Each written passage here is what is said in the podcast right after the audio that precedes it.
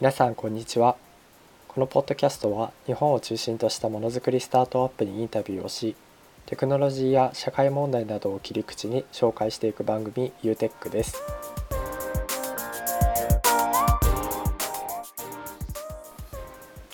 はい。ということで今日は第1弾として自己紹介をしたいと思います。僕の名前は坂本陽太郎と言います。現在大学4年生で専門は材料科学というものを勉強しています。えまあ、勉強のほかは、まあ、国内と国外のインターンに参加してきたりとかあとは国際交流っていうものをつを中心に活動をしてきました、まあ、将来の夢でいうと今までの活動の延長線上で、まあ、グローバルに自分の専門性を生かして働きたいなと思っていてテクノロジーが社会に出るのを手助けできるようなそんな仕事をしたいなっていうふうに思っています。一方でそういう仕事ってどんな仕事があるのかっていうのがいまいちよく分からなかったりとか、まあ、そもそも社会についてあんまり知らなかったりとかっていうのがあったので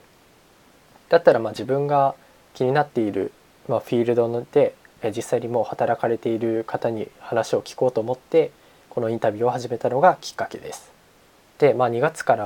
まあ、いろんな方に、えー、ともうお話を聞いてきたんですけれどもなかなか自分の聞いた学びを他の人に還元できなかったりとか何か話したままで終わってしまったりっていうのが結構あったので、まあ、もったいないなと思って、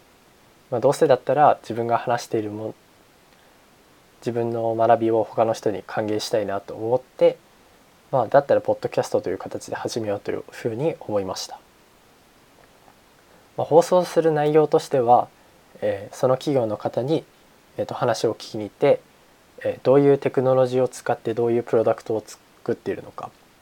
っていうことについて質問をしながら、まあ、同時に、